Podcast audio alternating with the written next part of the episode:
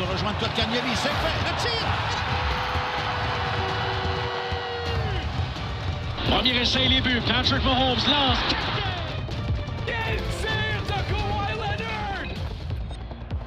Ah!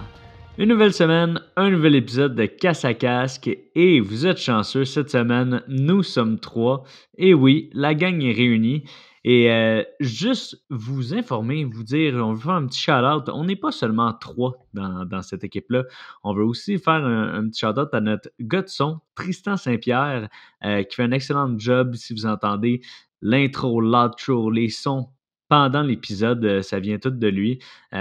Aussi, un petit shout-out à son band, Tired and Toxic. Donc, allez voir ça, ça vaut la peine.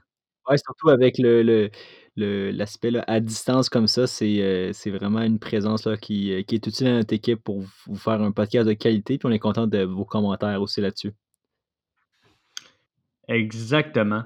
Donc, donnez-nous des commentaires sur le son, donnez-nous des commentaires sur le groupe on, aime ça. On est euh, les deux, on part, euh, que ce soit le podcast ou le groupe. Donc, euh, si on peut s'aider, s'entraider, partager, on va le faire. Mais sans plus tarder, on va parler de sport parce que c'est ça. On a un podcast de sport pour ceux que c'est la première fois qui, qui nous écoutent.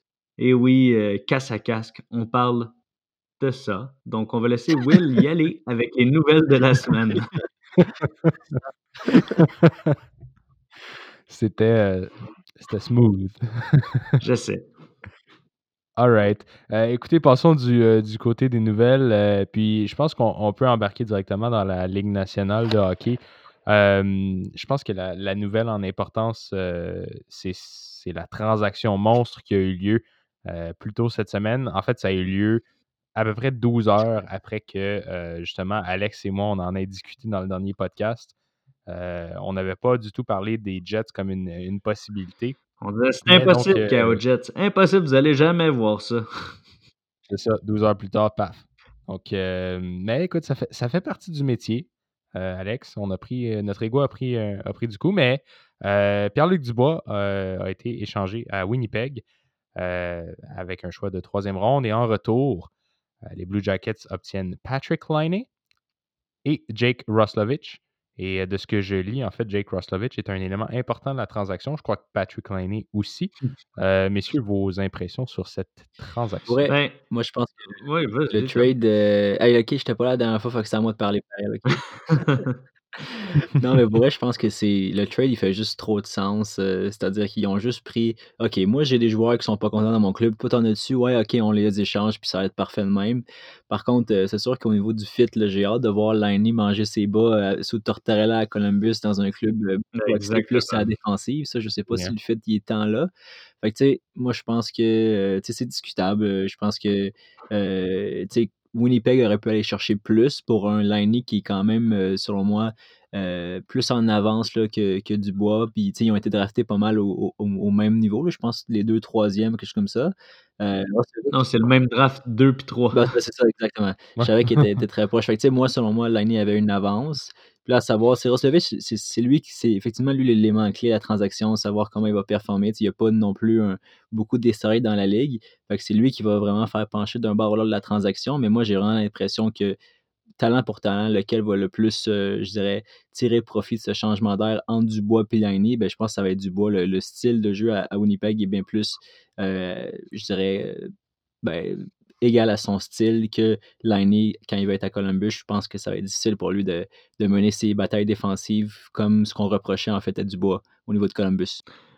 Oui, mais euh, c'est ça aussi, il joue pas à la même position. C'est sûr qu'il faut voir la valeur d'un centre comme, comme Dubois. En plus, un, jeune centre, c'est sûr qu'ils ont déjà Shifley à, à, Winnipeg. Aussi, ça va peut-être aider, ça, justement, à, Dubois à se, développer. Parce qu'il va plus avoir la pression d'être le, centre numéro un? Il va être le centre numéro 2 à, Winnipeg. Et euh, on parlait aussi beaucoup de. Mais il y avait vraiment comme quoi il était pas Columbus? Ben, je pense que Tortorella y en mettait assez, oui. Mais pas nécessairement une pression côté fan. Là, il va avoir plus une pression côté fan, d'après moi, qu'à euh, Columbus. Mais comme je dis, encore un choix de deuxième, euh, un, centre de deuxième trio. mais je pense pas qu'il faut avoir la pression côté coach qu'il y avait avant. Et on savait des deux côtés, ça marchait plus de toute façon. Donc, autant bien faire cette transaction-là parce que euh, les deux équipes ne voulaient plus de ce joueur-là, Liney. Ça fait longtemps qu'on en entend parler. Euh, c'est juste que ça s'est jamais fait. Je pense qu'il n'y avait peut-être jamais eu euh, exactement le marché et les pièces qu'il voulait en retour. Et du côté de Dubois, qu'est-ce que je trouve intéressant? C'est qu'en allant à Winnipeg aussi, il va rejoindre sa famille. Oui, on dit c'est un Québécois, c'est un Ah, Québécois, mais son père coach à Winnipeg. Donc, euh, son père et sa mère sont euh, à Winnipeg. Donc, il va pouvoir euh, au moins passer du temps avec sa famille. Ouais, parce que c'est sûr qu'en termes de, de Certainement, marché, puis là, tu sais, euh, on entendait surtout, là, c'était ça, là, c'était Dubois, il voulait jouer dans un marché plus gros que Columbus, etc. Mais tu sais, je je suis pas sûr que, que, que Winnipeg, c'est c'est- c'est dans le top 10 des marchés là, du, de hockey. Par contre, c'est sûr que si, bon, c'est au Canada, euh, terre plus connue pour lui, euh, c'est sûr, sa parenté, tout ça, c'est sûr que ça doit l'aider. Puis, tu par rapport au, poste de deuxième centre, je sais pas à quel point c'était ça qui mettait de la pression d'être le premier centre à Columbus, ou c'est juste le fait qu'il n'était pas le style de joueur que Tortorella voulait. Tu pour lui, un, un, centre qui va pas finir ses checks dans le coin, comme on l'a vu dans son dernier match où il a joué euh, 3 minutes et quelques, ben, tu sais, j'ai hâte de voir comment ça, ça va passer à, à- Winnipeg. Mais c'est peut-être que finalement, ça, c'était juste parce qu'il était complètement démotivé puis il va arriver euh, euh, tout feu, tout flamme là, à Winnipeg. Je, l'espère pour vrai. Puis, tu sais, moi, je pense que, encore une fois, ça peut beaucoup mieux aller pour Dubois à Winnipeg que Liney à Columbus. Puis j'ai hâte de voir, tu sais, parce qu'il ne faut pas oublier que euh, je pense que Liney devient joueur autonome avec restriction à la fin de la saison. J'ai hâte de voir, tu sais, est-ce qu'ils vont vouloir le signer maintenant? Ils vont attendre de voir le fit. Mais tu sais, moi, si je suis Liney, est-ce est-ce que je suis plus down d'être à Columbus qu'à Winnipeg? Je, je sais pas. Je sais pas ce qu'il veut, lui, en, en réalité. Je pense qu'il veut tout sauf que euh, rester à Winnipeg. dans beaucoup. ce moment. Ah, mais même à Columbus pour l'année, là, c'est ça. Et, euh, il va peut-être se faire fider par Max Domi, Alexandre Texier. Je pense pas qu'il est dans une meilleure situation qu'il était à Winnipeg. Euh. C'est sûr que la ville risque d'être un petit peu plus euh, plaisante, mais Je pense que c'est. Y a comme un perdant dans, dans le trade, je pense que c'est lui. Là, parce que tu sais, au niveau des deux équipes, moi, je, je peux pas à- en ce moment-ci dire qui a gagné le trade. euh, mais je pense que celui qui a perdu, selon moi, c'est Liney. Mais les, les deux ont Je gagné, les deux équipes ont gagné sur moi parce que tant qu'à se retrouver avec rien, perdre leur Ah joueur non, tout court, sûrement. ils, ils ont fini par avoir quelque Ouais, chose. puis probablement que, en fait, même pour Columbus, là, je pense qu'eux autres aussi sont des gagnants parce que, tu sais, si on regarde Montréal, qu'est-ce qu'ils avaient demandé, puis tout ça, je pense que c'était, selon moi, c'était vraiment pas proche. Là. Je pense pas que Bergevin était prêt de céder euh, euh, Romanov et Suzuki et tout ça. Fait que, s'il devait y avoir une contre-offre, tout ça, ça aurait probablement impliqué un Mété ou, un, comme vous avez dit, un Kotkaniemi, tout ça. Puis selon moi, ben, je valorise plus un Liney Roslovich qu'un Mété Kotkaniemi. C'est sûr que oui, il y a un choix de third round pick, mais euh, c'est pas, pas l'élément principal du, du trade à, à ce moment-ci.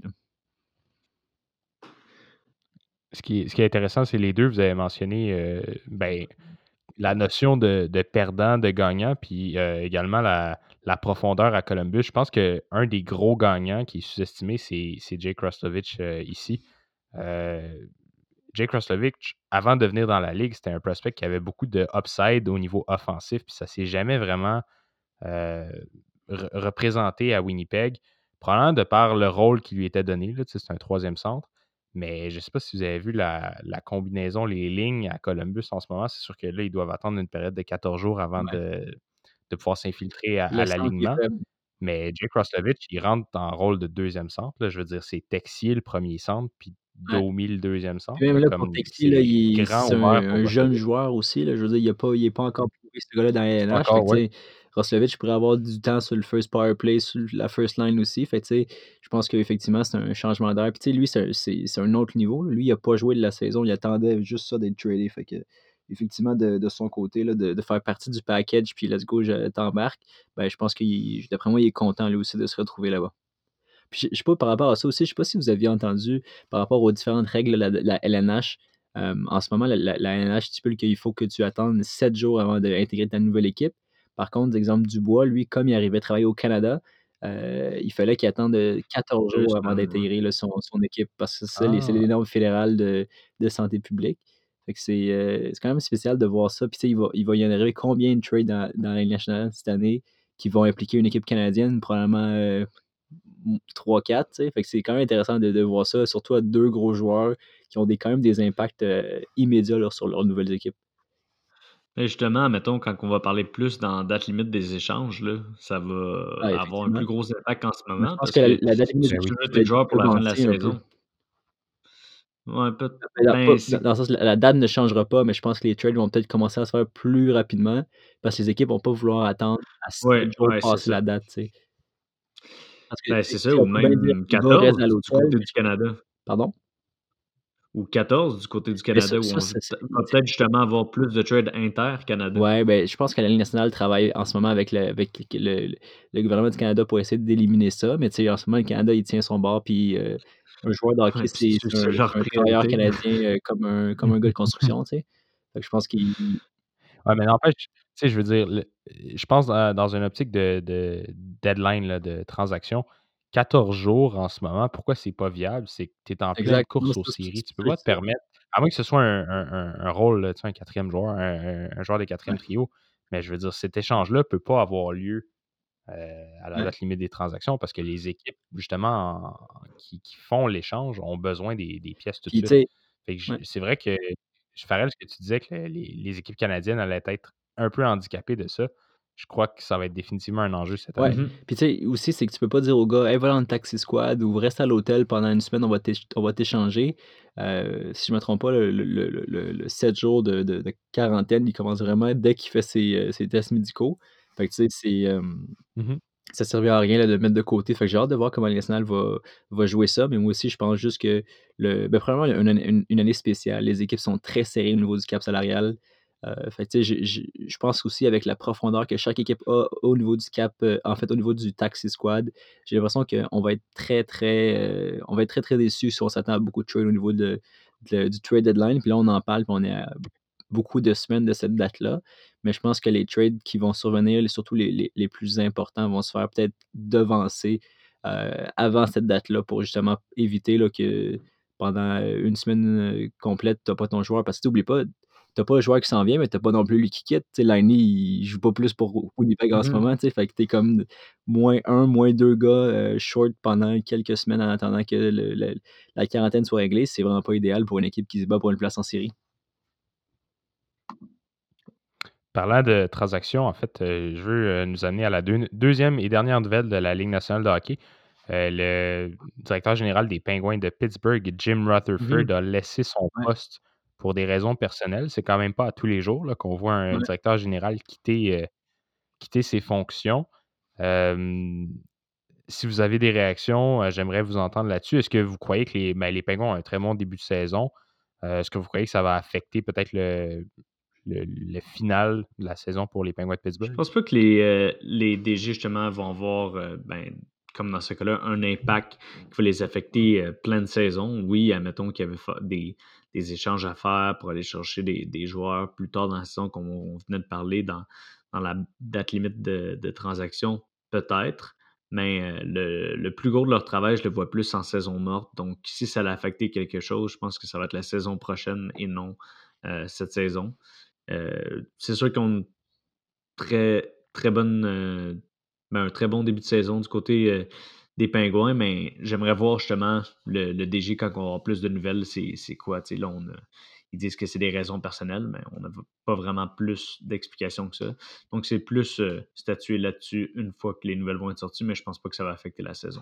Ouais, puis tu sais, on entend que c'est pas des raisons de santé. rendu là, c'est soit qu'il était tanné de, de, travailler avec la COVID, puis toutes ces mesures-là, mais moi, je pense que c'est plus peut-être que, tu sais, on sait que euh, Jim Rutherford, c'est un DJ qui aime, qui, aime, euh, qui aime bouger, il aime faire des grosses transactions, il n'a pas peur d'appeler ses, euh, ses, collègues puis faire des, des, trades. Fait que, tu sais, moi, selon moi, mon bed, puis encore là, il est tellement tôt, on vient d'apprendre cette nouvelle-là aujourd'hui, mais peut-être que c'est que Rutherford voulait faire un move pour aller de l'avant, penser peut-être au draft d'expansion, peut-être échanger des joueurs importants à Pittsburgh. Tu sais, on parle depuis quelques saisons de Malkin, de Le de Murray. Bon, là, Murray est parti mais euh, peut-être que le différent provient du fait que les propriétaires n'ont pas laissé la flexibilité qu'ils auraient voulu avoir pour améliorer son équipe pour le, court, moyen puis long terme avec la draft d'expansion.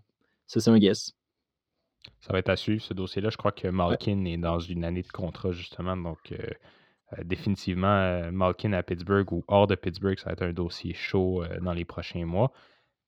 Tom, tu as mentionné à la nouvelle précédente des tests médicaux, puis j'ai comme la transition parfaite vers la prochaine nouvelle. mais cette fois, dans la NBA, je vais vous raconter une histoire qui est absolument hallucinante. Un, le joueur, en fait, un des joueurs qui faisait partie de l'échange monstre de, laquelle on a parlé il y a à peu près deux, trois semaines, puis on en reparle à chaque semaine depuis. c'est Harry Levert qui a été échangé, en fait.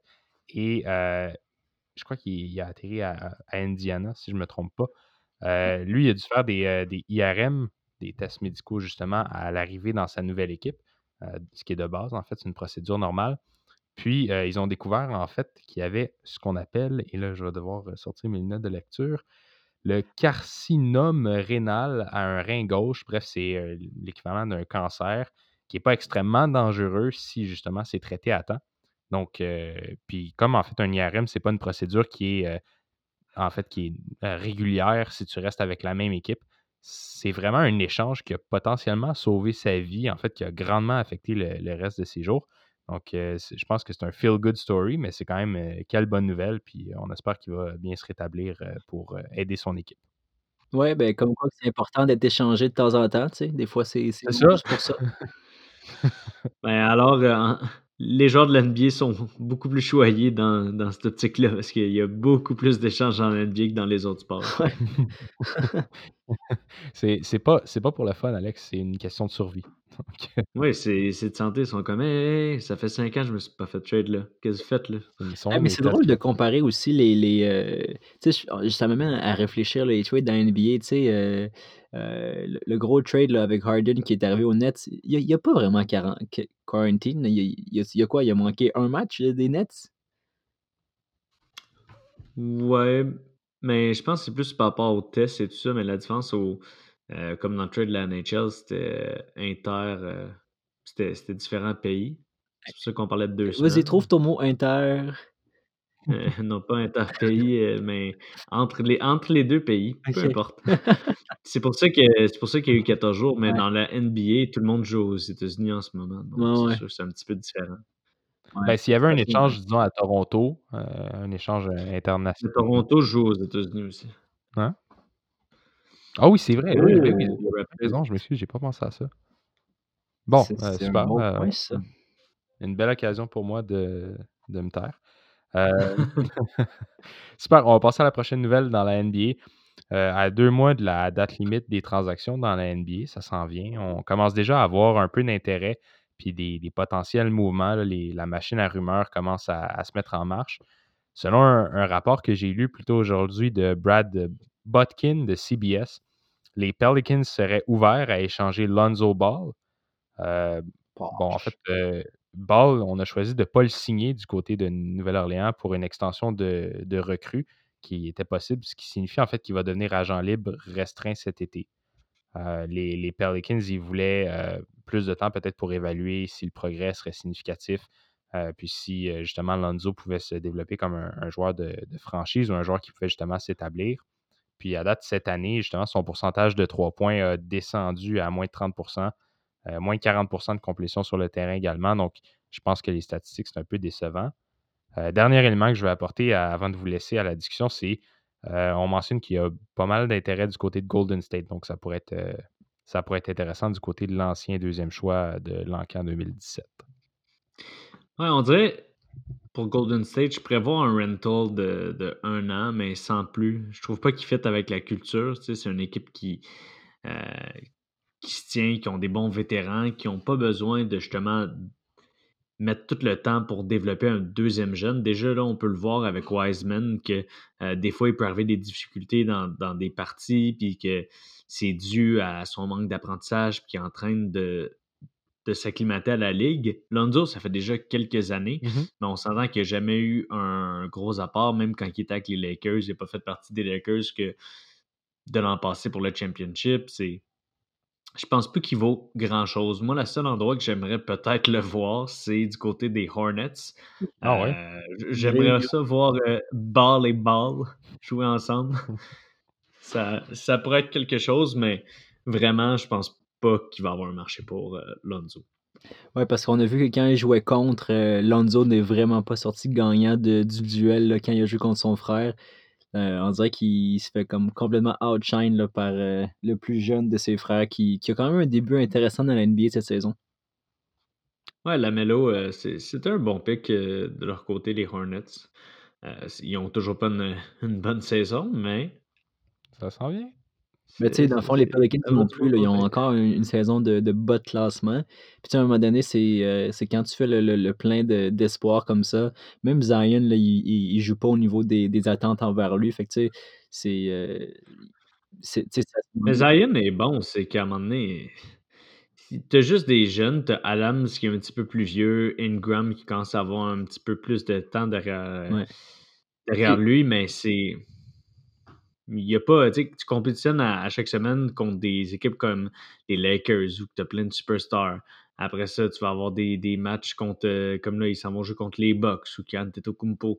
Ils n'ont pas de joueurs de cette carrière-là en ce moment qui sont une ouais. Donc, c'est sûr que pour l'instant, on- pas commencer déjà à compétitionner. c'est qu'on on nous vendait quand même euh, Zion comme le, le, le prochain LeBron James puis tout ça, comme qui, qui était déjà à ce niveau-là.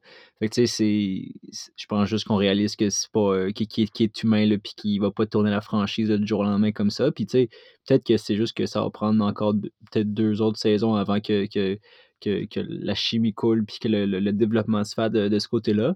Mais euh, tu sais, quand tu regardes là, au niveau des espoirs, c'est une équipe que, on dirait que tu te dis, ça va être une équipe qui va être bonne dans les prochaines années. Puis, puis là, finalement, tu regardes les résultats cette année, puis on n'est pas encore là, là, au niveau de New Orleans. Ouais, mais même si on parle de Williamson puis qu'on on parlait de Ah, peut-être qu'il va devenir LeBron James, je pense pas qu'on on peut mettre euh, quelqu'un sur ce palier-là, mais on s'entend qu'il va être dans les bons joueurs. Ouais, Mais même, euh, même LeBron James, avant qu'il aille à, à Miami avec euh, Chris Bosh et Dwayne Wade, ben, il n'avait rien gagné. là. donc, on, on peut, oui, il était incroyable, mais tant qu'on n'entoure pas Zion, il ne pourra pas gagner à lui tout seul.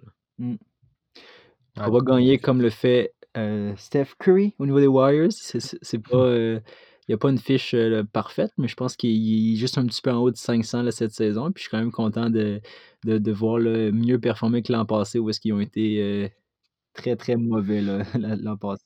Ben, L'an passé, il n'y avait ni sans, ni euh, Steph. ouais. Là, ils ont Steph, ils n'ont pas Clay. Toujours que, Green, toujours, quand, que- quand que Wiseman va avoir une deuxième année, Ouais. ben, il va être à sa deuxième année et que Clay Thompson va être là. Ouais, je pense qu'il va y avoir une très bonne Euh, saison l'an prochain. je pense qu'ils vont être bons. Puis, ils n'ont pas, ils ont pas remplacé Kevin Durant, mais ils ont été chercher justement euh, Andrew Wiggins. Donc, Mm.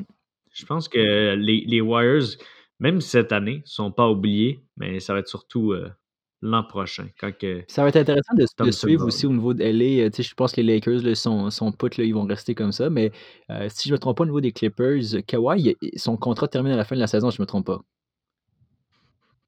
Je pourrais pas te dire rapidement comme Il ça. me semble qu'il avait signé un contrat de deux ans là, après euh, euh, en quittant les Raptors.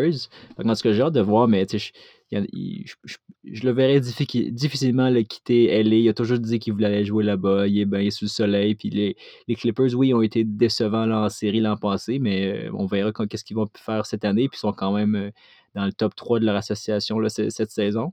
Mais euh, bref, c'est sûr que s'il devait y avoir des changements au niveau de cette équipe-là, ça, ça libérait beaucoup de la. en fait, ça, ça ouvrirait grand la porte pour euh, une plus grande compétition des Warriors euh, face aux Lakers la saison prochaine. Mais on verra, on est, on est encore à une saison de ça. Il y a encore beaucoup de basket à jouer cette saison aussi. Puis ça va être intéressant de, de- suivre ça. Puis je pense qu'il va encore avoir quelques trades intéressants d'ici la date limite. Et je regarde, euh, pendant qu'on est dans la discussion NBA, là, je suis allé faire un tour du côté des, des classements. Les Knicks, là, ils sont plus que surprenants. là. J'avais déjà euh, j'avais regardé un peu leur, euh, leur séquence, puis lu un peu là-dessus, mais quand même 8 et 11 pour une, une formation qui se fait complètement bâcher. On s'entend, les Mm. Knicks, c'est comme la risée de la ligue. Puis tu sais, à 8 et 11 dans Oui. l'Est, t'es t'es comme en playoff ou presque. sais. Fait que c'est. euh, C'est ça. Mais tu sais, je regarde, euh, il y a quand même l'émergence, là. euh, je check les statistiques. RJ Barrett joue bien. Ouais, Julius Randle, il, il est solide. Ouais, Mitch aussi. Robinson, leur centre aussi. That's it. RJ Barrett, euh, on peut parler de lui, c'est un Canadien. Ouh!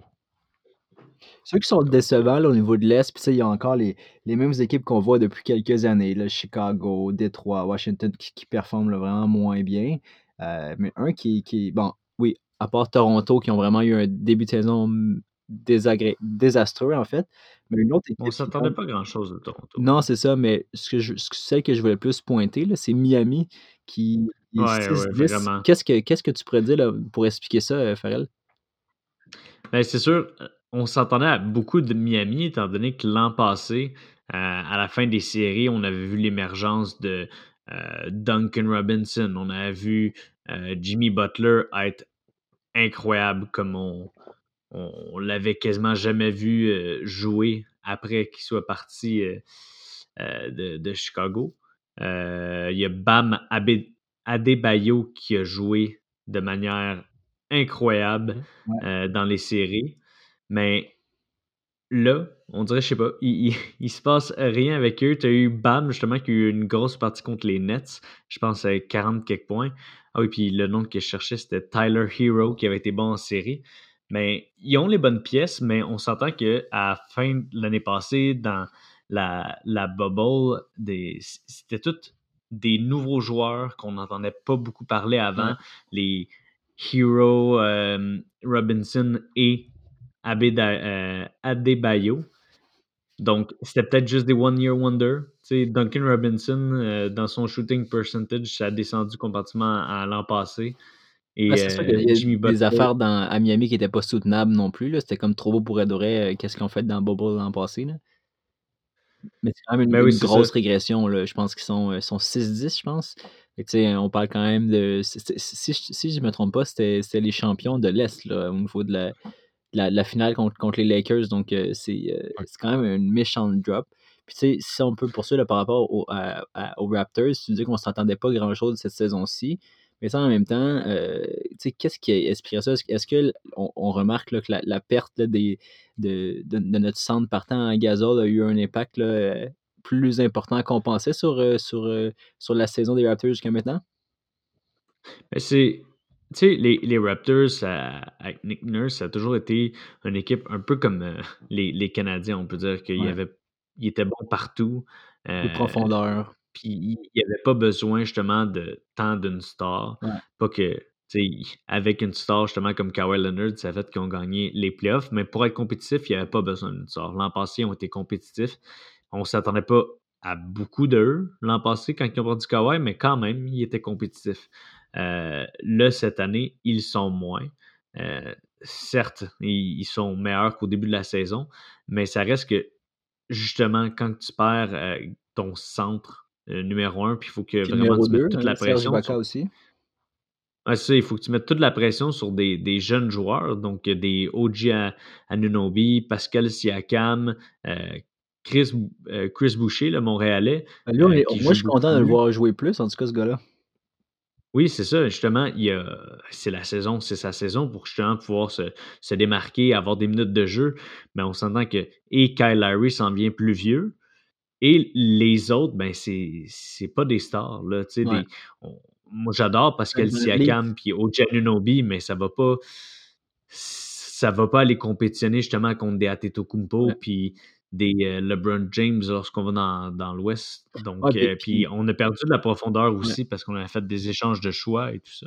Puis on, l'a vu aussi là, au niveau de, des playoffs là-bas l'an passé. Là, euh, Pascal Siakam, il, était exceptionnel en joueur de soutien à Kawhi Leonard de, de deux ans. Puis pendant la saison l'année passée, c'est pas non plus, tu sais, les, les, les, les, rosters de, de matchs ne sont, pas, euh, sont pas les mêmes qu'ils vont mettre en playoff où est-ce qu'on va avoir une constance puis on va avoir match après match les meilleurs joueurs de chaque équipe. Fait que, tu sais, je pense que quand on se tournait vers lui pour être la star des Raptors, c'est là qu'il a un peu plus failli à sa tâche. Puis il a vraiment fallu que les joueurs de soutien euh, outshine là, comme les, les, les, euh, les Powell puis les Fred Van Vliet et tout. Mais si, si on revient par rapport à à Kyle Larry, est-ce que tu penses que c'est un joueur potentiel euh, d'être échangé avec euh, la, date limite qui approche, puis le fait qu'il vieillit, puis que Toronto, c'est probablement pas leur saison cette année? Je pense que ça pourrait. Euh, je pense pas que c'est un besoin du côté de Toronto parce que justement, pour un, un, garde vieillissant, je pense pas que le marché va donner énormément, surtout avec les, il est encore bon, mais il ne va pas aller changer une autre équipe. Ça ne va pas être un, trade exorbitant comme on a vu pour les Harden ou euh, que ce soit John Wall avec Westbrook. Euh, c'est sûr qu'à long terme, je pense que ça serait bon pour les Raptors parce que ça leur prendrait ça aussi. Quelques défaites, finir un petit peu plus dans le bas du baril pour avoir des bons choix l'an prochain. Mm. Par contre, c'est sûr que ça va être difficile quand on parle du, du joueur avec la plus longue tenure avec les Raptors, qui est vraiment passé un long moment là, que ça fait des années qu'il est avec la franchise, qui est pas mal, pas, le visage de la, la franchise en termes de performance, mais le, le cœur de la franchise, on peut dire. Donc, c'est. C'est toujours difficile de faire ces échanges-là. Je pense que ça va dépendre de lui, en fait. C'est-à-dire que si lui, je pense qu'il est bien à Toronto, puis on l'a vu là, je pense, pense pas qu'il cherche non plus à quitter, mais si à un moment donné, il veut plus compétitionner, peut-être que c'est pas Toronto qu'il va être capable d'aller chercher un, autre championnat à, court terme. Fait peut-être dans un rôle plus de soutien dans une équipe peut-être plus proche des grands honneurs dans les prochaines années. Ça va peut-être ça qui va arriver pour lui, mais on verra. Ça va être intéressant de suivre ça. Puis, je suis quand même content par contre de, voir les Raptors mieux jouer dernièrement. C'est plus le fun de les regarder jouer. Par contre, c'est vrai qu'au niveau du draft, peut-être ce serait intéressant d'essayer d'avoir un bon choix pour peut-être solidifier un peu les, brèches dans l'équipe cette année. Cette semaine, Laurie est devenu le, seulement le troisième joueur de l'histoire de la franchise des Raptors à accumuler 10 000 points avec euh, les Raptors. quand on parle de visage de la franchise, c'est effectivement le, le, cœur et, l'esprit des, Raptors. Euh, avant de quitter la, NBA, je veux juste vous, vous lire euh, les statistiques de, Joel Embiid, puis peut-être qu'on peut parler justement du fait qu'en ce moment, il, il terrorise la ligue. de Le show MVP en ce moment. Ouais, hein, c'est le numéro un. Fait regardez bien ça. En moyenne, 27,7 points par rencontre, 11,5 rebonds par rencontre, avec une grande efficacité, bien évidemment. Deux matchs de 40 points en deux semaines. Euh, il a aussi fait un match de 38 points, donc on s'entend que pratiquement 3 euh, matchs de 40 points. Et puis, si je regarde, bon, effectivement, ça, ça, mentionne qu'il est toujours aussi efficace euh, défensivement. donc, peut-être qu'on parle souvent de MVP dans la NFL, mais c'est peut-être notre euh, MVP euh, un peu trop tôt dans la NBA. Ouais, le, MVP trop tôt, ça, serait un, un, bon titre à lui donner, mais je pense que avec euh, les, les, les 76ers qui sont premiers dans l'Est, je pense que c'est un bon titre à lui donner parce que on s'entend, oui, on dit que l'Ouest est, est, plus dominante que l'Est, mais maintenant avec les, les Nets qui ont mmh tout le talent du monde ben euh, et que ça, reste que les 76ers sont quand même de, rester au sommet de cette conférence-là. Euh, je pense que s'ils sont capables de continuer ça jusqu'à la fin de la saison,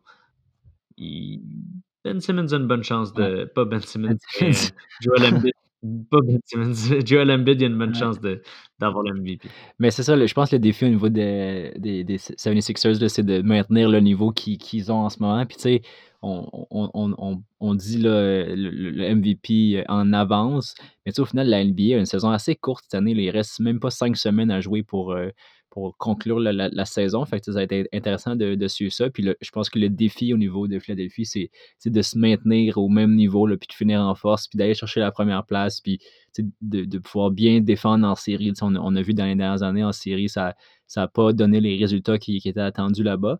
Fait qu'effectivement, là, si on est capable de maintenir ce push-là, moi, moi, je suis all-in pour qu'Embiid remporte ce, ce MVP-là. Là, il le mérite jusqu'à maintenant, je suis d'accord avec vous. Parfait. Passons du côté de la NFL. Puis euh, ça, je crois que ça va créer un excellent débat. Euh, on parle pas mal de, de Sean Watson, évidemment, depuis quelques semaines. Euh, il y a beaucoup de drama qui vient de ce côté de la ligue. comme quoi, justement, de Sean Watson voudrait un échange, peu importe en fait le, choix de, direction de l'équipe. Euh, puis là, après ça, bon, ben, on a plein de, joueurs qui, sortent en fait sur les réseaux sociaux puis qui expliquent leur, que leur passage avec les Texans, ça a été le pire parce que les Texans ont une mentalité d'équipe qui est peut-être déficiente. Mais on, bref, euh, grosse introduction pour dire qu'on oublie un peu qu'il y a d'autres carrières qui euh, ben, sont assez extraordinaires puis pourraient changer de vestiaire au courant de la saison morte, puis on semble les laisser un peu dans le silence. Euh, c'est le cas pour euh, Matthew Stafford, qui s'est mmh euh, entendu avec les Lions pour une séparation amicale. Donc, ça, c'est comme quand tes parents se séparent, mais qui restent une grande chum puis qui soupent ensemble le vendredi soir. C'est, rien de désastreux, mais on s'attend à une transaction. Hein? J'ai dit ça, c'est juste weird. Écoute, regarde. Hein? Fait que transaction qui serait fort probable. Euh, Puis là, j'aimerais nous entendre, euh, je, vais, je vais finir en fait, là, mais euh, est-ce que vous avez une destination où vous pensez que euh, M. Stafford pourrait aboutir pendant cette saison morte? Je pense qu'il y a, d'autres. euh, on mentionne Stafford, mais il y a beaucoup d'équipes quand même qui ont des questions à, à se poser par rapport à la quarterback. Je pense que l'exemple aux 49ers, là, je serais très surpris qu'ils qu'ils commencent la saison prochaine avec les mêmes QB qu'il y avait la saison passée. Euh, c'est clairement leur, leur point faible l'an passé, selon moi. Ça, puis les blessures, on va se le dire. Fait que, je pense qu'ils vont vouloir trouver une solution si c'est quelqu'un pour épauler comme backup plus intéressant au niveau de, Gara- de pour compléter Garoppolo, mais en même temps, Mullins, je trouve qu'il a quand même bien joué là, en, relève. Fait que, bref, il y a cette équipe-là. Euh, au niveau de Washington, est-ce qu'on est qu'on veut vraiment se fier aux jambes d'Alex Smith euh, pour la prochaine saison? Ça, ça va être à suivre. Euh, je pense qu'au niveau de la Caroline, on n'a pas été totalement satisfait de Teddy Bridgewater dans sa, dans sa saison. Puis au final, je pourrais penser aussi à, à Chicago. Je pense que c'est terminé pour euh, là-bas. C'est toutes des destinations qui, sont possibles. Puis sans oublier, exemple, les Patriots euh, qui ont assez clairement mentionné là, qu'ils ne voulaient plus euh, faire affaire avec, avec euh, Cam Newton pour le futur. Ça pourrait être une, bonne équipe pour, les, pour, euh, pour Stafford, mais en même temps, je pense pas que. Ben, ça va être tellement intéressant de suivre l'évolution des, des passes parce qu'il ne faut pas oublier qu'il y avait beaucoup de joueurs. Je pense qu'il y avait 7 ou 8 gars cette année qui n'étaient pas de la partie pour la saison en raison de la COVID. Ils ont décidé de prendre l'option, un peu comme Laurent Duvernay tardif, puis de skipper la saison, puis d'avoir droit à un contrat l'an prochain selon les mêmes, mêmes conditions. Euh, je pense que euh, quand ces joueurs-là vont être de retour, puis euh, avec un, bon draft de, de- des Pats, euh, je serais pas surpris qu'ils soient capables de remettre une équipe compétitive dès la saison prochaine. Peut-être que Stafford pourra avoir sa chance là-bas. Puis, ça, c'est toutes des, équipes là, que, que j'aurais en tête. Puis, pour tous ces postes-là, oui, il y a Stafford. Euh, il y aurait peut-être potentiellement Watson, assurément, mais il y a aussi, euh, en fait, euh, Jameis Winston, qu'on n'est pas assuré là, de, de- qui va signer au niveau de New Orleans. Je ne sais pas c'est quoi la confiance qu'ils ont envers lui. Moi, si je suis lui, puis ils me disent qu'ils vont partager avec, avec Hill là-bas, je, trouve pas ça tant intéressant à son niveau. là. Je pense qu'il y a un marché extrêmement intéressant pour les quarterbacks pour l'entrée-saison à venir. Puis de mon côté, par rapport à Stafford, je pense pas justement qu'il va aller euh, aux Patriots, je pense pas qu'il va aller aux Bears, parce qu'ils viennent de quitter les Lions, une équipe qui fait des 9-7, 8-8, euh, 7-9 à chaque année, des, une équipe médiocre, on va se le dire. Et il y avait quand même des, des weapons. C'est sûr que dans les années qu'il y avait Megatron, ça allait mieux, mais il y a eu des weapons euh, du côté des Lions. Le problème, c'est qu'il n'y avait pas de défensive. Donc, euh, il ne pouvait pas faire des runs, il ne pouvait pas se rendre loin. Euh, il changeait de coach tout le temps, comme là, ils viennent de perdre Patricia. Donc, je pense qu'il veut aller dans une organisation qui est plus stable. Euh, il y a une place pour moi que je le vois. Je l'aurais vu à deux endroits, sauf qu'il y a un endroit que je pense pas qu'il prendrait. C'est un petit peu ça la différence. La première, je ne vais pas dire celle-là ma numéro un, je vais dire ma numéro deux. On a parlé des 49ers, c'est l'endroit que je pense qu'il aimerait aller, mais euh, pas un endroit que je pense qu'ils veulent nécessairement. Euh, pas parce que Stafford n'est pas un, un bon carrière, mais euh, je pense que justement, ils, ils vont viser plus un Deshaun Watson qui est, prolifique, qui peut bouger, il peut créer des jeux. Il, il amène un côté spécial. Tandis que euh, du côté de Stafford, oui, il y a un meilleur bras que Garoppolo, mais ça reste un pocket passer plus traditionnel, un gunslinger. Euh, donc, je pense pas qu'ils vont bouger de Garoppolo pour aller vers un joueur comme Stafford. Ouais, moi non plus. Euh, tandis que Watson, ça, ça fait toute la différence, puis ils deviennent euh, des contenders directement après. Donc, un endroit où que je vois vraiment Stafford atterrir et que je serais prêt à parier là-dessus que c'est là qu'il va finir, je vais dire les Colts. Ouais. Euh, du côté des Colts, excellente défensive, excellente offensive avec Jonathan Taylor, la O-line. Donc, une O-line en avant de lui qui est capable de le protéger. Un running back qui est capable d'enlever de la pression de lui. On le sait. Euh, il a jamais. Cette année, c'était mieux avec Swift, mais il a quand même. Ils ont eu de la misère à avoir un bon running game d'année en année. Tout était sur ses épaules. Et quand on parle de weapon, ben, T.Y. Hilton qui est capable de stretch le terrain et Michael Pittman maintenant qui est capable de faire de même.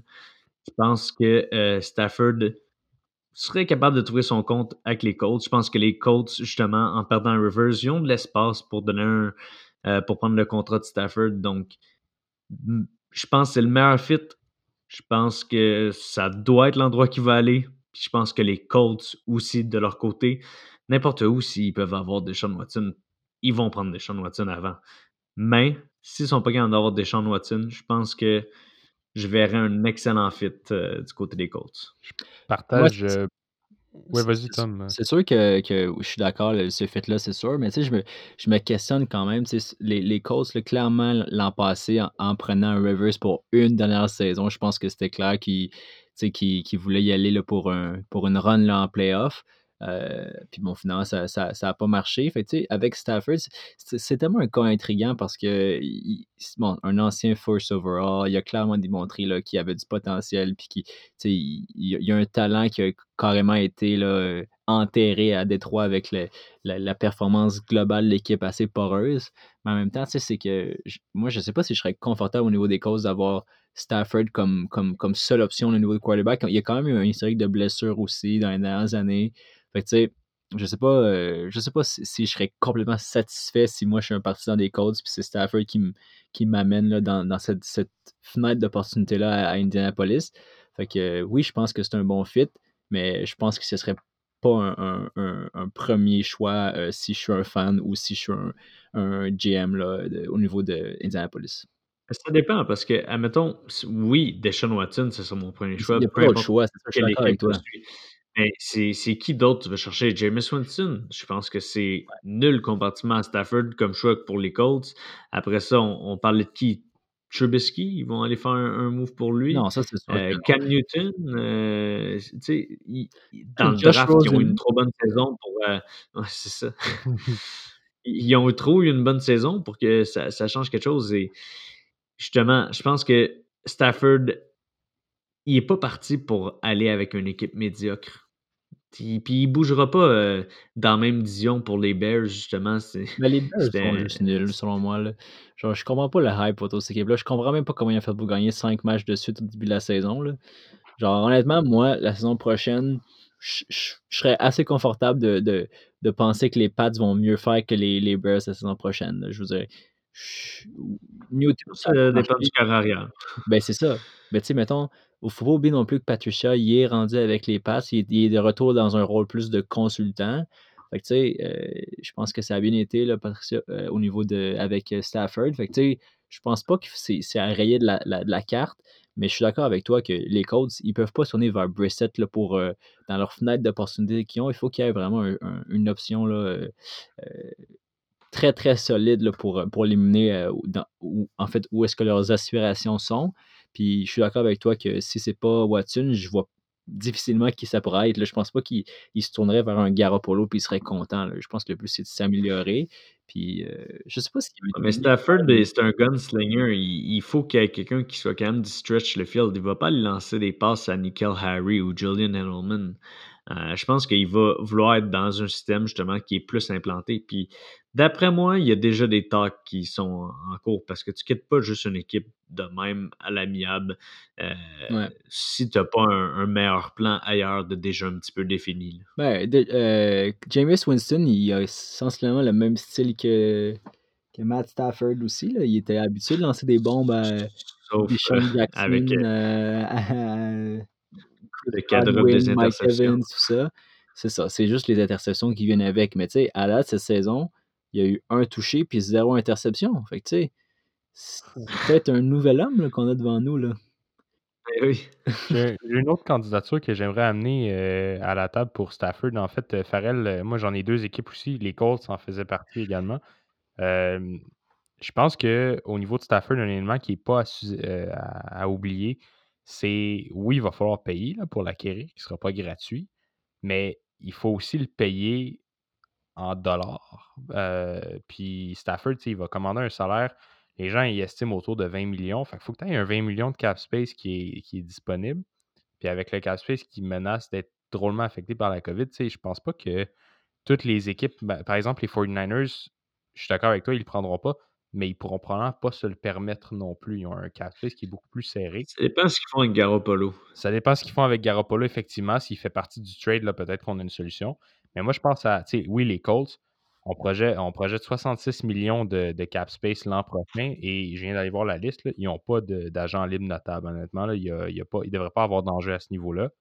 La deuxième équipe que je vais mentionner, puis je pense que ce serait un pas pire fit, ce serait Washington euh, avec euh, les, McLaurin euh, de, de ce monde. Le- L'argument a été fait euh, justement avec les Colts, comme quoi un bon running back puis un bon, un bon weapon, ben, je pense qu'à Washington également, avec Gibson, McLaurin, on commence à avoir une pas pire, euh, une.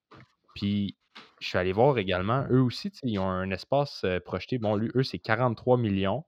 Au niveau des agents libres, ben, ils ont Brandon Scherf puis Ryan Kerrigan à re-signer, mais ça ne devrait pas empêcher qu'ils vont quand même avoir un peu plus de 20, euh, 25 millions disponibles sur, euh, sur la masse à ce moment-là, dépendamment de ce qu'ils donnent également pour aller chercher. Mais je pense que ça pourrait être intéressant d'avoir euh, Washington qui vont chercher une arme de premier plan alors que leur défensive est, est à son pic en ce moment. Ils ont une des meilleures défensives de la ligue. Puis ils ont, comme euh, Farrell, tu l'as mentionné plusieurs fois, le, le front seven, probablement le meilleur de la ligue également. Fait que peut-être que ce serait un bon moment pour eux de faire ce move-là. Euh, je le vois. Euh, je verrais plus avec les Colts parce que je pense que de son côté, euh, il pourrait aller dans une équipe qui est plus prête à compétitionner Mhm. tout de suite. Le seul edge que je peux donner à, à Washington, c'est la faiblesse de leur division. Ouais. Donc, euh, tu sais, Stafford qui a joué dans la même division qu'Aaron Rodgers toute sa carrière, Ouais. c'est sûr que il, il dirait pas non de jouer contre euh, Daniel Jones, euh, un, un peut-être euh, Dak Prescott avec la jambe cassée et on sait pas Carson Wentz ou Jalen Hurts. Donc c'est sûr. Ça, c'est le seul edge que je donnerais du côté de Washington. Parce que c'est sûr, du côté de, des Colts, il y a les Titans qui paraissent très bien en ce moment. Donc, c'est une division plus facile à gagner pour eux, donc plus facile de faire les séries. C'est le côté que je pourrais donner à Washington, ouais. Moi, ça vient de m'allumer deux éléments que j'aimerais ça discuter avec vous, les boys. Euh, Je pense que si les Colts ne de- devaient rater le, le derby de Watson et en plus perdre la chance d'avoir Stafford dans leur équipe, euh, moi, je suis convaincu que Brissett n'est pas la bonne solution. On l'a vu, il deux saisons, c'était pas assez pour les rendre compétitifs. Moi, je pense que euh, ce qui pourrait arriver, ben, en fait, si j'étais eux, ce que je voudrais peut-être explorer, puis ça, j'aimerais ça en- entendre leur- votre take là-dessus, mais au lieu d'aller chercher, exemple, un Jameis Winston qui pourrait aussi très bien s'établir à New Orleans, euh, peut-être que ça serait d'aller voir puis tenter le terrain au niveau des Eagles pour aller chercher Carson Wentz puis espérer que le changement d'air le fasse retrouver sa forme là, de, de début de carrière. Ça, ça pourrait être intéressant. Tu parles avec les Colts pour Wentz? Ouais. Serait Oui, avec les Colts, ça, on avait beaucoup parlé de, de cet échange-là dû à la connexion avec euh, Frank Reich. Euh, je pense que ce serait une excellente idée pour eux. La seule différence, c'est que euh, ben, je pense pas que tu as beaucoup à donner du côté des Eagles. Je pense même que tu peux recevoir pour Ouais. qu'ils se débarrassent du contrat. Mais oui, le, le côté du contrat, je pense que c'est beaucoup plus risqué euh, pour les Colts de faire le move vers Carson Wentz que vers Stafford. Ouais, non, mais là, on parle d'exemple. Si on devait ranker le Watson, Stafford, Carson Wentz, Ah, ouais, ouais, en fait, un qu'on a oublié carrousel. comme, euh, comme candidat potentiel pour les Colts, c'est peut-être Aaron Rodgers. On l'a on l'a entendu avec, après ouais, match. Là, je fais, encore une fois, là, je veux juste, juste spécifier que, que je rigole, mais c'était drôle de l'entendre dire qu'il n'y avait pas, il y avait rien de confirmé sur la table, puis le lendemain, il a dit ben, J'ai aucune raison de penser que je pourrais pas être là l'année prochaine. Tu sais, on dirait qu'il voulait juste faire de la bisbille parce qu'il était mal d'avoir perdu. Parce que je voulais juste faire un clin d'œil, ça m'a fait rire. Puis l'autre point que je voulais apporter, en fait, puis ça n'a pas vraiment rapport à Stafford, mais euh, une équipe qui va être intéressante de suivre, la situation des carrières, c'est à Pittsburgh. Parce que Big Ben, il n'a pas encore euh, commit là, à revenir la saison prochaine. On sait que son centre, euh, Pansy, qui a, qui a cafouillé au niveau de la, de- du dernier match là, contre, contre les Browns euh, avec son, son muff snap. Mais bref, ça va être intéressant de voir si Big Ben va, va suivre son centre vétéran puis aller, aller avec la retraite. Puis si c'est le cas, euh, j'ai hâte de voir s'ils vont se fier à Mason Rudolph pour aller dans le futur ou ils vont se fier à, un joueur disponible sur le marché. Puis tu sais, eux, c'est intéressant parce qu'ils ont définitivement les weapons pour, euh, pour faire des, des longues passes, mais c'est définitivement pas le, le, le, le style de jeu qu'ils ont préconisé cette saison-ci. C'était vraiment euh, un style de jeu beaucoup axé sur le short pass and run, surtout avec Deontay Johnson quand il attrapait la balle. Fait que, tu sais, euh, ce serait vraiment un revirement de situation de, de style de jeu complètement différent avec un gars comme Stafford, par exemple. Fait que, bref, euh, j'ai hâte de voir. euh, je pense pas que c'est relié à Stafford dans cette, dans cette discussion-là, mais c'est une autre, euh, une autre, une autre équipe que je, je vais regarder du coin-là au niveau de la situation des corps arrière cette, cette off-season. Oui, vraiment. et comme on a dit dans le dernier podcast, dernier carrière de 2004 du grand trio. Donc, euh, oui, c'est le, le fun à voir. Mm. En fait, dernier, je pense à un autre. un autre qui pourrait être intéressant. Matt Ryan. Je suis pas sûr qu'il s'il devait avoir vraiment une, Je pense pas qu'il va un bouger. genre de reconstruction, là, je, je pense pas qu'il va bouger cette saison-ci, mais je pense que Ils ont déjà un rang pour aller chercher un, un projet carrière. Donc, moi, je pense que le plan pour les Falcons, il- je pense qu'il reste 3 ou 4 ans au contrat Matt et il est difficilement échangeable. Ouais. Je pense que ça va être d'aller euh, soit faire un- une dernière run, donc aller chercher un joueur d'impact, euh, pas un receveur de passe, c'est parce parce qu'il qu'ils n'en ont pas besoin. qui va changer la défensive des, des Falcons qui est tellement mauvaise. Ça, ça va en prendre plusieurs. Vraiment pas. Mais ils sont pas loin d'un Super Bowl. le- pas pas qu'ils ont quasiment fait le Super Bowl, mais je parle, ils sont quelques années euh, retirés du, du Super Bowl contre les Patriots et ils n'ont pas perdu Non, c'est ça. Mais vraiment des joueurs. D'une beaucoup de blessures à l'offensive. Euh. Mais tu sais, ils ont besoin d'une seule chose, c'est- tout. Juste une def. C'est- C'est-tu trop demandé? Est-ce que tu peux drafter une def comme euh, Je vais football. Je vais drafter Je, Steelers. je vais te prendre Alabama. N'empêche que hey, je, je pense à ça, là, mais un dossier qui n'est pas réglé encore et qui va peut-être faire du drama aussi pour les corps arrière, c'est Dak Prescott. Euh, il, euh, il va être agent libre. Je pense qu'ils vont le re-signer, là, mais tu sais, avec tous les mouvements qu'on pourrait voir, euh, L'an prochain, pas un carrière est à la même place que l'année d'avant. c'est ça. Ils se mettent à trader, même Joe Burrow. Ils sont comme. euh, on- Ouais, c'est comme ah, tout le monde en a des nouveaux. hein. On veut de l'excitation un peu. Let's go. Puis même après tout ça, Sam Darnold est encore aux Jets. Il n'y a rien qui a changé. Oh là là. Euh, je pense que ça fait le tour du côté de la NFL. Euh, si vous êtes prêts, on pourrait passer du côté de la chronique.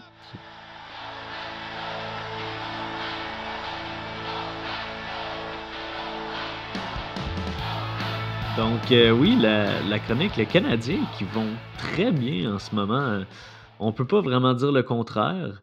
Euh, on voit beaucoup d'analystes et de, de programmes de sport différents qui sont pas nécessairement juste RDS et TVA Sport dire que le Canadien est la meilleure équipe de la Ligue en ce moment. Si on regarde euh, NHL on CBS qui ont ranké euh, les Canadiens étant leur meilleure équipe, qu'est-ce que vous pensez de ça? Ben, je pense que c'est intéressant. Oui, ils, ont- ils jouent clairement comme une équipe là, en feu en ce moment. Euh, Puis, tu sais, Vancouver, là, je pense pas que si on devait identifier une équipe, euh, je dirais, moins bonne de la division canadienne, c'était Vancouver. là. Moi, je suis assez surpris de les voir sous-performer, puis encore plus de voir Ouais, ils battent joueurs 4 à 1 comme, Ottawa en ce moment. comme Peterson là, qui, sous-performe. Mais. Ottawa, en fait, ils sont une classe à part, là, ils sont juste archi nuls. Mais bref, tout ça pour dire que oui, les Canadiens sont bons. Puis, tu sais, je, je les regarde jouer en ce moment. Puis, hon- honnêtement, c'est pas tant un, un- un- bold bet, un, pari risqué de dire qu'ils vont finir premier ou deuxième de la division avec Toronto. Ça risque fort probablement d'arriver. Par contre, moi, ce que j'ai peur, c'est qu'on les classe super haut comme ça. On soit gonflé à bloc quand on arrive en série parce qu'on a fini premier ou deuxième avec Toronto. Puis qu'on a eu une saison nettement supérieure aux attentes en, en début de saison.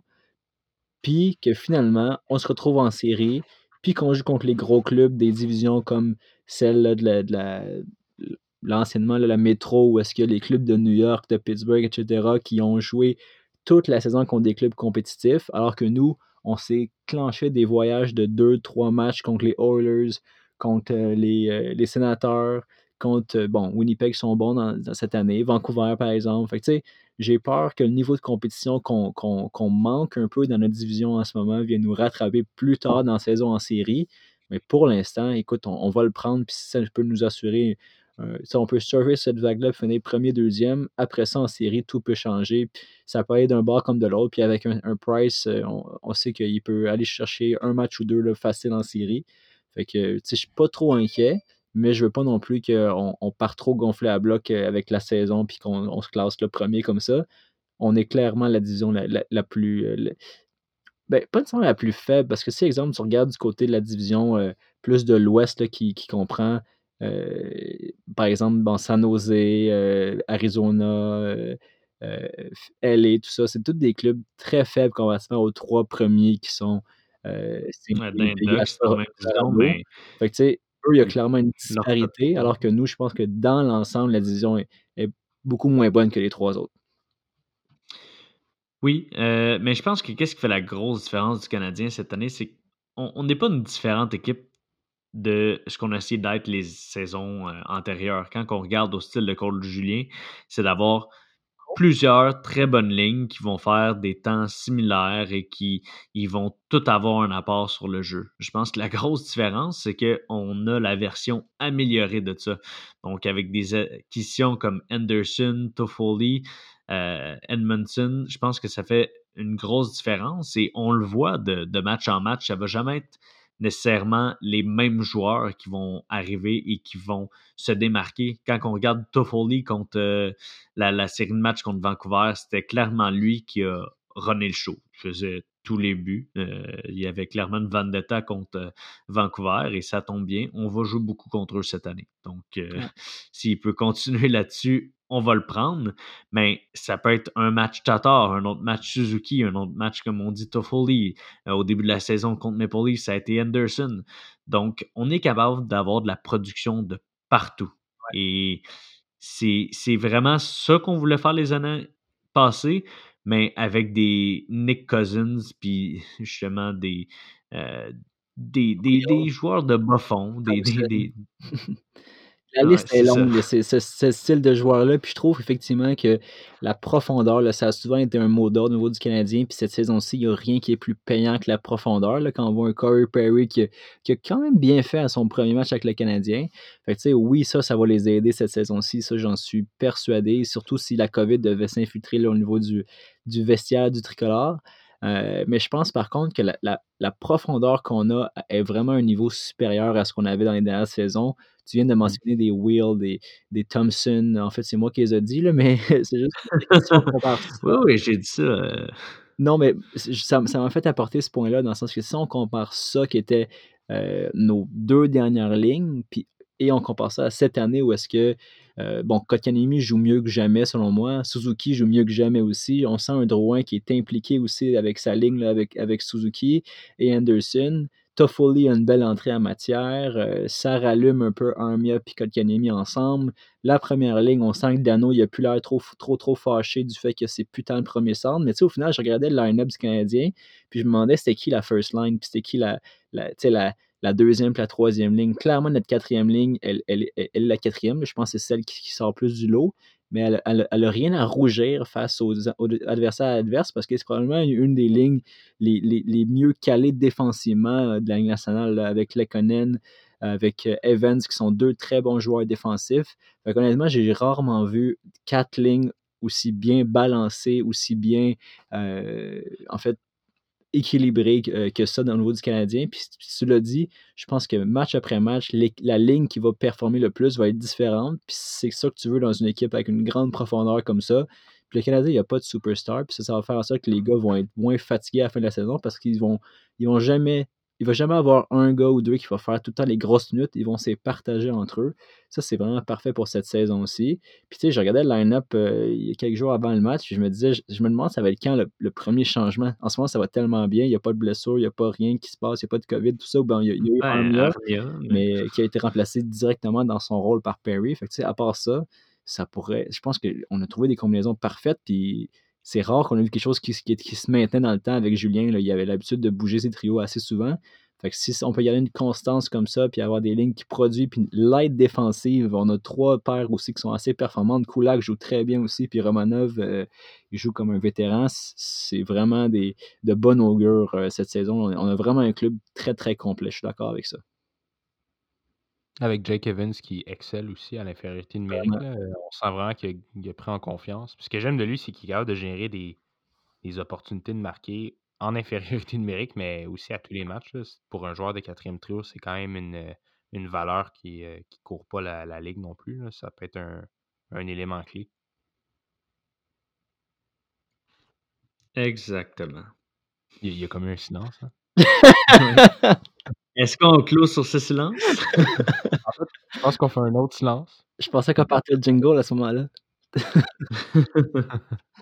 Sur ce, euh, je vous invite à aller, euh, ben, comme d'habitude, je vous invite à aller partager euh, le podcast sur vos réseaux sociaux. Allez nous suivre, nous écrire. nous Gratuit. comment- Euh, c'est quoi?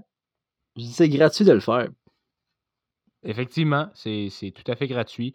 Puis euh, justement, les gens qui nous écrivent, on leur répond rapidement, puis on essaie d'être en contact avec eux parce que euh, j'avais cette discussion-là avec euh, justement quelqu'un qui interagit avec nous. Tu sais, le but pour nous, c'est vraiment d'offrir le meilleur podcast possible pour vous. C'est un peu pour vous qu'on le fait aussi. donc, s'il y a des éléments que vous voulez apporter, des, des critiques, on est quand même assez ouvert à, à se faire critiquer solide ou euh, simplement des, éléments Ramasser dans le coin. Honnêtement, ramassez-nous, là, ça va nous faire un grand plaisir. là.